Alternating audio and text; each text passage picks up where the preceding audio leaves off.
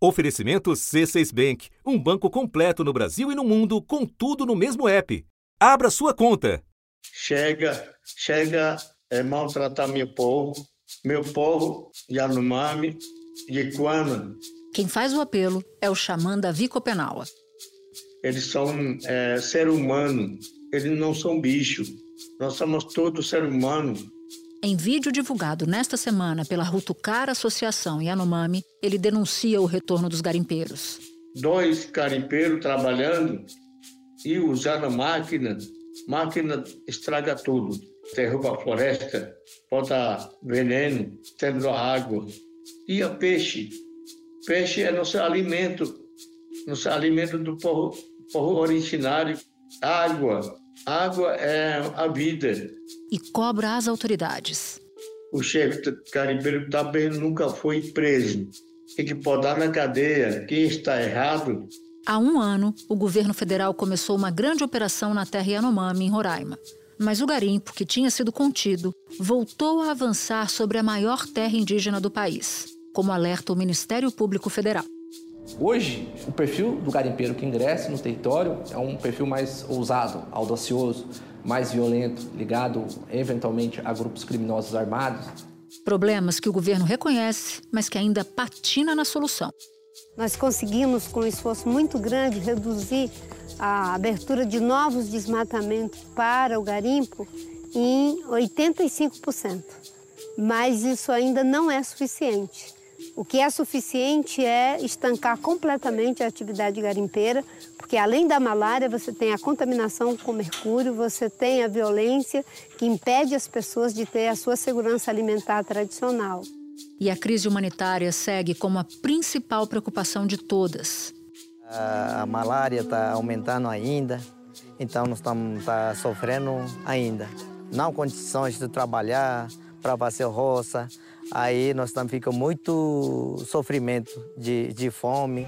Mas há também crianças se recuperando de desnutrição grave, como a Isa, de 13 anos. Está aqui há dois meses e ainda pesa só 10 quilos. Em 2022, 345 indígenas morreram no território. De janeiro a novembro do ano passado, foram 308 mortes, mais da metade de crianças de até 4 anos de idade.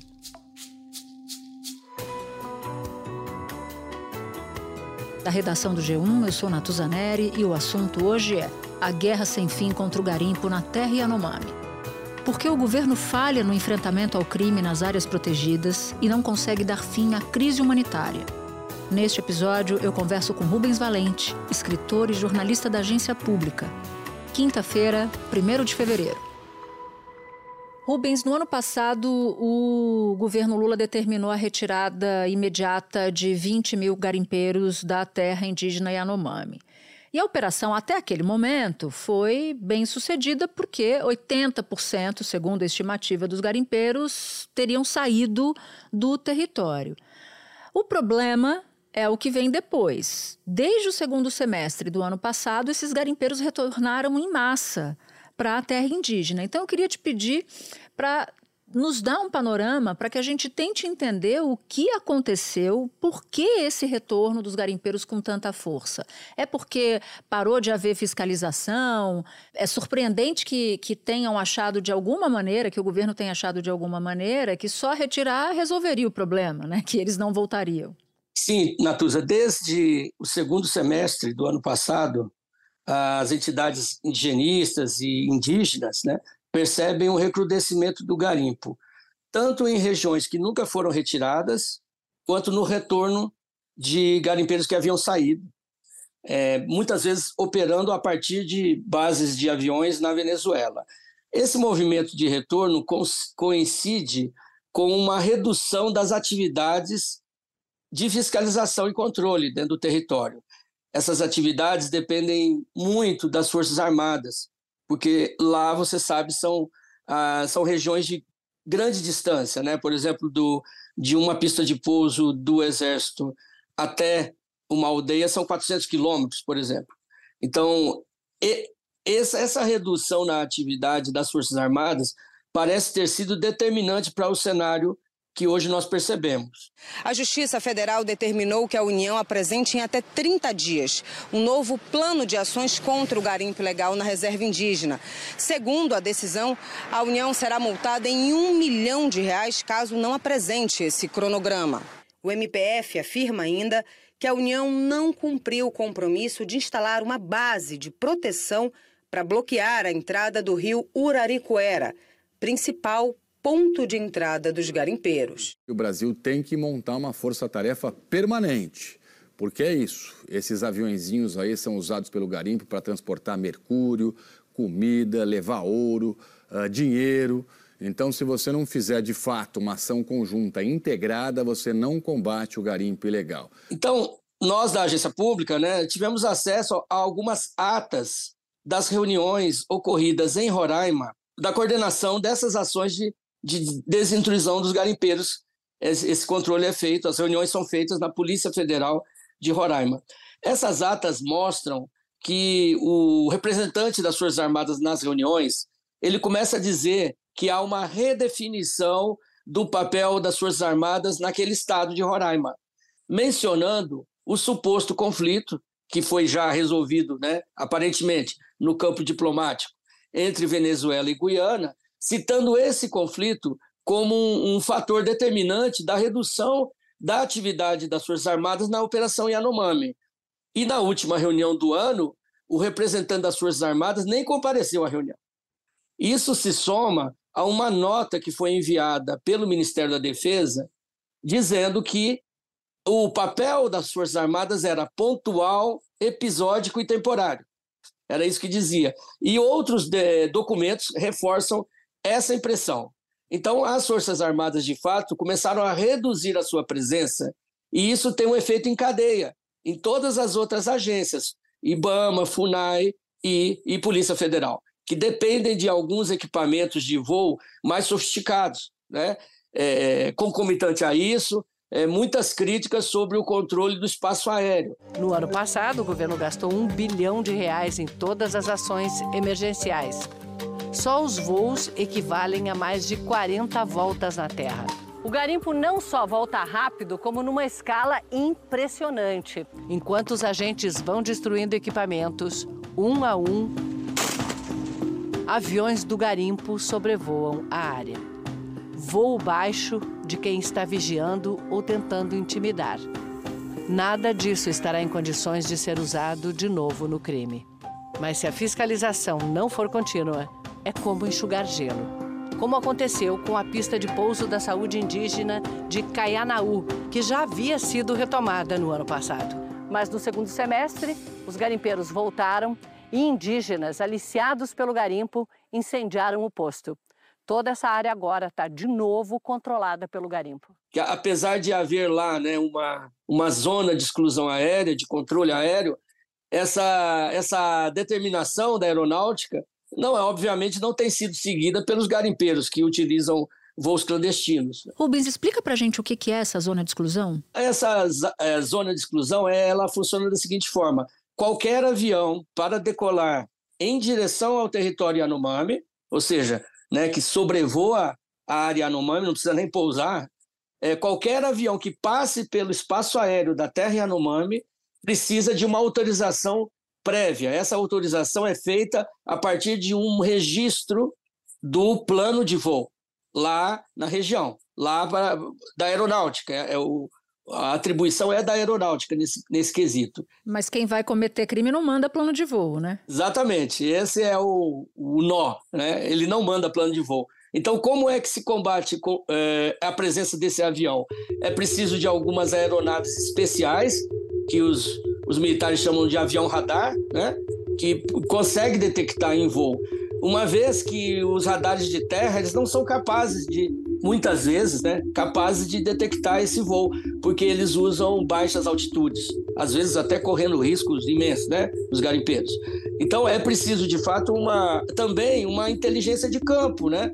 É uma inteligência de campo que vai informar a aeronáutica. Olha, a pista de pouso clandestina tal está sendo usada a, horas tantas, né? Quase todo dia pousa um avião aqui. Olha, veja bem, essa inteligência de campo ela pode é, substituir, né? esse avião radar. Então, os caças da, da, da Força Aérea podem decolar e localizar esses aviões em voo. Recentemente, há dois dias, né, depois de todo o clamor e debate público que ocorreu de janeiro para cá, né, as Forças Armadas divulgaram é, um vídeo em que aparece dando tiros de advertência contra uma aeronave do garimpo. Essa aeronave pousa e é apreendida e o piloto será multado e me parece que até que ele fugiu do local, né?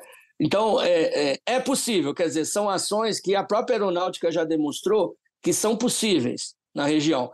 A grande crítica das entidades né, e dos outros órgãos de controle é que esse papel não tem sido decisivo, não tem sido eficaz. No primeiro semestre do ano passado, as ações do governo retiraram 80% dos invasores. No segundo semestre, muitos voltaram. Garimpeiros recuperaram pistas clandestinas para aviões, começaram a explorar longe dos rios e passaram a usar novas tecnologias de comunicação para escapar das operações. Estevão Benfica, geógrafo do Instituto Socioambiental, afirma que houve um relaxamento das ações de repressão.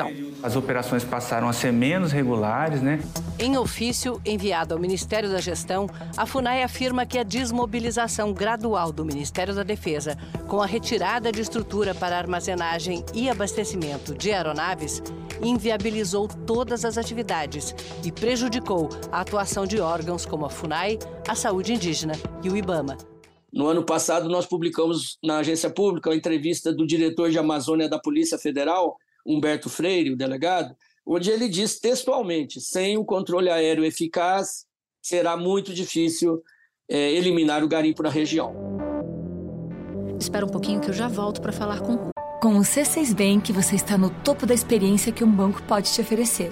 Você tem tudo para sua vida financeira no mesmo app, no Brasil e no mundo todo a primeira conta global do país e atendimento personalizado, além de uma plataforma de investimentos em real e dólar com produtos exclusivos oferecidos pelo C6 em parceria com o JP Morgan Asset Management. Quer aproveitar hoje o que os outros bancos só vão oferecer amanhã? Conheça o C6 Bank. Tá esperando o quê? C6 Bank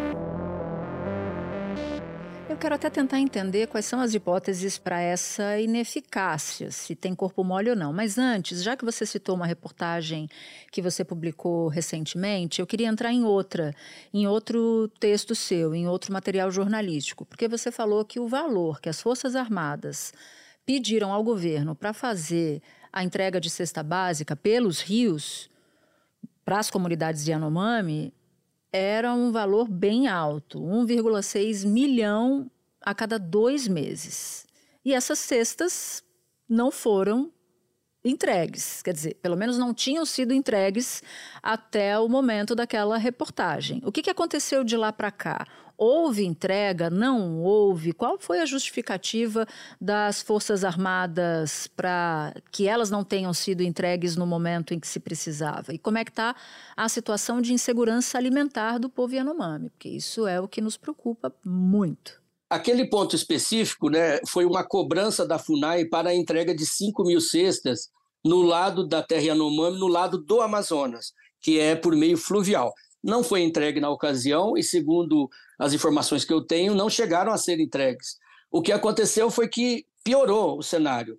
Aquelas 5 mil cestas se acumularam a outras 35 mil cestas. Em novembro do ano passado, havia 40 mil cestas básicas aguardando distribuição na terra Yanomami. O que é incrível, porque nós temos, ao mesmo tempo, 29 Yanomami mortos por desnutrição em 2023. Ou seja, havia comida, a comida não chegava à boca dos indígenas. Ou seja, as cestas eram compradas, só para eu entender, as cestas eram compradas, mas não eram entregues pela, pela Força Aérea, é isso? As cestas eram providenciadas pela Conab, exatamente como, né, eu creio que por aquisição né, de alimentos, mas a Conab é, forneceu, forneceu essas 40 mil cestas que começaram a, a, correr o risco de perder a validade do produto, o que levou a FUNAI a distribuir 27 mil das 40 mil, 27 mil cestas tiveram que ser entregues a outros povos indígenas, é, da chamado leste de Roraima, ou seja, Raposa Serra do Sol, é, é, Wapixana, Taurepang.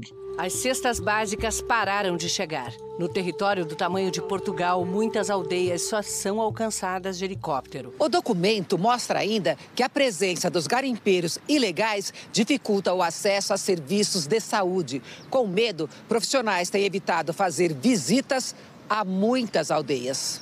No ano passado, 129 indígenas Yanomami morreram por doenças infecciosas, parasitárias e respiratórias. Mais de 40% de todas as mortes no período. Em média, são quase 2 mil casos de malária por mês. E a cobertura vacinal não atingiu nem metade das crianças até 4 anos. Porque a, a malária está aumentando ainda, então nós estamos tá sofrendo ainda não condições de trabalhar para fazer roça. Aí nós também fica muito sofrimento de, de fome. Então, veja a, a, a gravidade desse cenário que foi denunciado pela APIB, a Articulação dos Povos Indígenas do Brasil, ao próprio Supremo Tribunal Federal no ano passado, que, cujo relator de toda essa história é o ministro presidente do Supremo, Luiz Barroso. Então, os indígenas tiveram que denunciar isso ao próprio Supremo. Agora, depois de tudo que ocorreu, o Lula fez, o presidente Lula fez três reuniões ministeriais desde o final de dezembro para discutir a matéria. Né?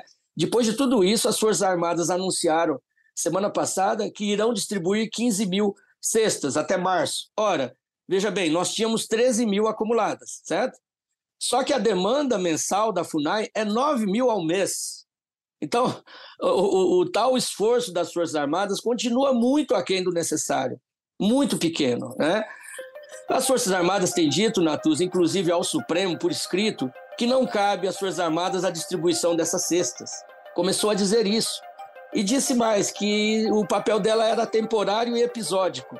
Ora, não é isso que diz o decreto do presidente da República, comandante-chefe das Forças Armadas, de janeiro de 2023 ele diz que as Forças Armadas devem fornecer a logística, o apoio necessário para os órgãos envolvidos no, no esforço, né? Ó, um, dos, um dos pontos fundamentais é a distribuição do alimento. Embora realmente no decreto Lula não, não tenha dito, né? Distribuir cesta básica não está escrito, mas é evidente, né? O bom senso indica que isso estava incluído nas atribuições. Tanto estava incluído que agora eles anunciam 15 mil. E, de fato, já anunciaram que distribuíram, é, creio que 40 mil cestas ao longo de um ano. Eles afirmam que distribuíram, ou seja, é um posicionamento ambíguo. Então, são todos esses elementos que geram muitas dúvidas eh, sobre a, as reais intenções dos militares da região em relação à Operação Yanomami, né? a ponto da APIB, que é a principal entidade indígena do Brasil, Articulação dos Povos Indígenas, ter informado ao Supremo agora, semana passada, por escrito, não é, que a ação das Forças Armadas beira a sabotagem. Essa operação, designada pelo presidente da República, era uma espécie de teste de fidelidade dos comandantes militares à autoridade presidencial. Né? É, foi assim que muita gente encarou. E as Forças Armadas, ao longo do tempo, foram cambiantes, hesitantes, né? erráticas é, a ponto de agora né, é, soltar em nota que praticamente está abandonando a operação. E de forma contraditória, começa a distribuir, recomeça a distribuir cestas básicas. O Ministério da Defesa afirmou que houve a distribuição de cerca de 766 toneladas de alimentos, 3.029 atendimentos médicos e 205 evacuações aeromédicas, que os militares detiveram 165 suspeitos e que em 2024 as Forças Armadas transportarão mais 15 mil cestas de alimentos para o território indígena. Nós sabemos que nas reuniões ministeriais que ocorreram, Lula ele não tem feito a cobrança direta ao ministro José Múcio. É uma cobrança indireta mas em, em várias, vários momentos ele manifesta uma grande contrariedade com os números. Mas aí tem um problema, né, Rubens? Porque você nos relata que uh, os comandantes, as Forças Armadas, estão fazendo claramente um corpo mole. O presidente da República está insatisfeito com os números que não são nada bons, mas ao mesmo tempo ele não dá uma ordem unida, né? Ao mesmo tempo ele não dá uma ordem direta para o ministro José Múcio, porque essa é uma situação de crise. Numa situação de crise, se reúne todo mundo na mesma sala e exige providência para ontem. Pelo que eu estou entendendo do que você está falando, está faltando isso do presidente também. Eu acho, Natuza, que esse episódio é muito importante para a gente entender né, a real dimensão de todos esses efeitos da extrema-direita nas Forças Armadas, de tudo que a gente viu é, que culminou no 8 de janeiro, né, os, os acampamentos Sim. nos quartéis. A ordem presidencial, ele sempre pode alegar isso, eu já dei, ele já deu, em janeiro de 23, no, no decreto dele, né? Mas tem que cobrar, né? Nitidamente, há um, um limite que o próprio presidente está se impondo que, que merece muita observação, né? E muita crítica também. É, me parece que o presidente aí ele tenta medir né, o solo onde ele está pisando. Então, isso, para o ponto de vista dos Yanomami, é irrelevante. Né? O solo que. Os problemas políticos internos de um governo são do governo. O que nós precisamos é uma ação imediata, dura, rápida, para evitar que as pessoas morram de fome. Né? E, que, e que o garimpo seja extirpado da terra indígena. Então, o presidente da República também, nitidamente nesse episódio, demonstra um limite para sua autoridade, o que é gravíssimo né, num, num sistema democrático. O presidente Lula convocou uma reunião ministerial e anunciou que a estratégia agora será diferente. Em vez de operação emergencial, as forças de segurança vão se instalar e ficar na terra indígena. Porque não é possível que a gente possa perder uma guerra para garimpo ilegal. Ele, apesar dele dizer, por exemplo, no final de uma reunião, o, o presidente disse assim que nós não podemos perder esta guerra contra os garimpeiros. É, me parece que essa escolha dessa palavra foi um recado direto ou indireto, né? Poderia ser mais direto às Forças Armadas, porque eles falam tanto em guerra, né? Eles são criados na lógica da guerra, os militares. Ora, temos uma guerra em andamento, com milhares de garimpeiros invadindo o patrimônio da União, que leva à morte de crianças por fome. O que os militares estão fazendo a respeito? Né? Essa pergunta eh, Lula faz daquele jeito dele, indireto, escamoteado. Né? Por outro lado, né, você vê também uma reação do ministro Múcio quando ele eh, baixa essa portaria dizendo que vai entregar 15 mil cestas, ainda muito insuficiente. Esse aqui é o acampamento que o Ibama já tinha queimado em janeiro, no começo da operação, e já tem toda a mesma estrutura montada de volta. Tem muita bebida, o que é outro crime, porque o álcool é proibido por lei no território. Os indígenas não têm resistência e se tornam dependentes com muita facilidade. Tem a lojinha do garimpo, que vende de tudo: cigarro, pó e pedra. Ou seja, cocaína e crack sendo comercializado aqui. Eles meteram máquina, abriu o buraco, aí acabou tudo nossa comida, né? Eles derraram tudinho, banana, macaxeira, acabou tudo. Agora nós estamos plantando esse aqui, de novo. Eles têm muito arma, eles têm pistola, revólver, o 12, aqueles fuzil, eles têm muito, nós muito medo deles, por isso nós não gosta dele não. Interessante, Natuza, ver, perceber o que, que acontece com a resposta do Lula a esse cenário ele começou, na verdade, a empoderar os ministérios civis. Então, ao invés de confronto, ao invés de esticar a corda com os militares, ele vai por um outro caminho, que é o quê? A chamada Casa de Governo, que deverá ser instalada em Roraima nas próximas semanas ou meses, ao custo, né, com um orçamento estimado em 1,5 bilhão de reais. Ou seja, ele está transferindo os militares para os civis essa, essa tarefa do transporte aéreo, por exemplo. Os civis, os ministérios vão ter que comprar horas, horas voo dos táxis aéreos é, para poder entregar a cesta básica, para poder. É inacreditável. É, os militares estavam cobrando. Então, mais ou menos, a resposta do Lula é assim, né? Isso é a minha interpretação. Vocês não querem fazer, pedir, estou pedindo, então vamos fazer do nosso jeito. Então é uma saída assim que, que para mim revela um descontrole, né? É uma saída para mim que revela um problema interno do governo na relação é, com os militares, né?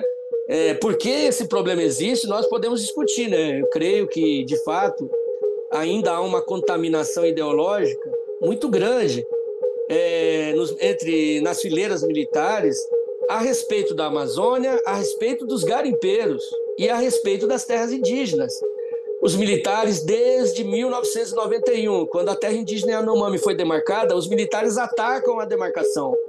Na época, atacaram é, publicamente a demarcação, sempre contrários. Há uma semana, por exemplo, Natuz, eu posso aqui contar, um alto oficial da, da Força Aérea é, me diz o seguinte, me telefona dizendo, olha, aquele problema não tem solução, é, precisamos rever a decisão, né, a solução que o Estado brasileiro dá para aquela região. E eu respondo que, que é um absurdo essa colocação.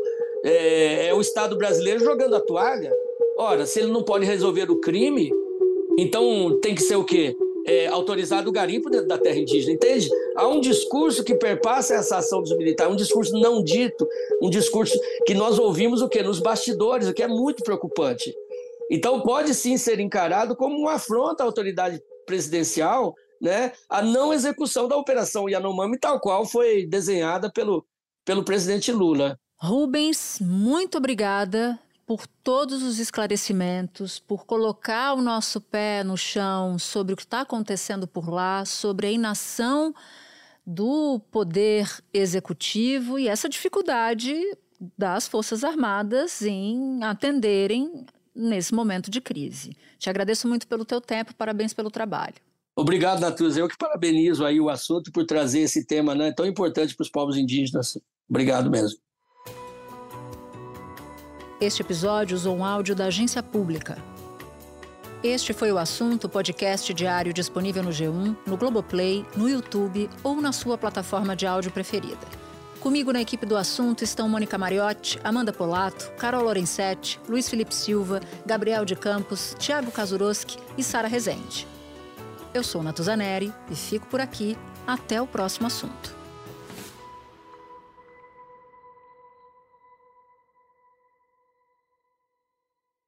Você no topo da experiência financeira que um banco pode oferecer. Escolha um banco completo no Brasil e em qualquer lugar do mundo. Abra sua conta no C6 Bank.